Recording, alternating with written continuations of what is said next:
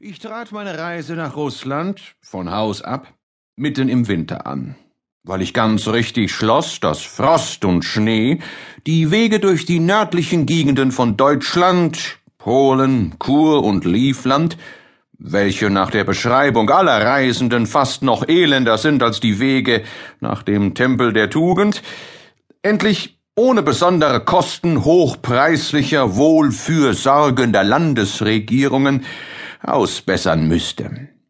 Ich reisete zu Pferde, welches, wenn es sonst nur gut um Gaul und Reiter steht, die bequemste Art zu reisen ist.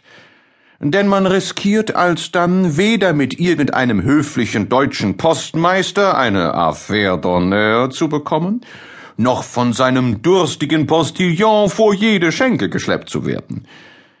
Ich war nur leicht bekleidet, welches ich ziemlich übel empfand, je weiter ich gegen Nordost hinkam. Nun kann man sich einbilden, wie bei so strengem Wetter, unter dem rauesten Himmelsstriche, einem armen alten Manne zumute sein musste, der in Polen auf einem öden Anger, über den der Nordost hinschnitt, hülflos und schaudernd dalag und kaum hatte, womit er seine Schamblöße bedecken konnte. Der arme Teufel dauerte mir von ganzer Seele. Ob mir gleich selbst das Herz im Leibe fror, so warf ich dennoch meinen Reisemantel über ihn her. Plötzlich erscholl eine Stimme vom Himmel, die dieses Liebeswerk ganz ausnehmend herausstrich und mir zurief Hol mich der Teufel, mein Sohn, das soll dir nicht unvergolten bleiben. Ich ließ das gut sein und ritt weiter, bis Nacht und Dunkelheit mich überfielen.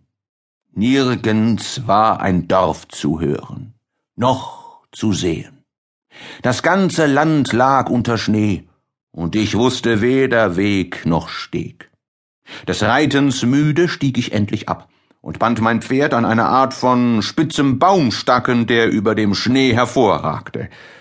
Zur Sicherheit nahm ich meine Pistolen unter den Arm, legte mich nicht weit davon in den Schnee nieder und tat ein so gesundes Schläfchen, dass mir die Augen nicht eher wieder aufgingen, als bis es heller, lichter Tag war.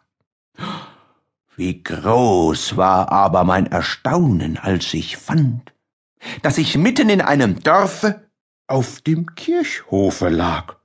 Mein Pferd war anfänglich nirgends zu sehen, doch hörte ich's bald darauf irgendwo über mir wiehern. Als ich nun emporsah, so wurde ich gewahr, dass es an den Wetterhahn des Kirchturms gebunden war und von da herunterhing. Nun wusste ich sogleich, wie ich dran war.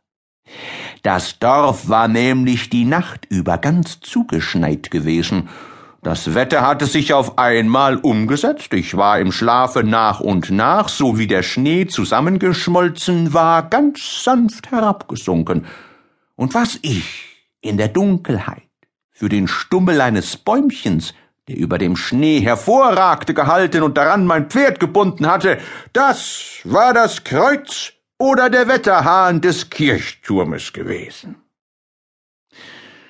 Ohne mich nun lange zu bedenken, nahm ich eine von meinen Pistolen, schoss nach dem Halfter, kam glücklich auf die Art wieder an mein Pferd und verfolgte meine Reise.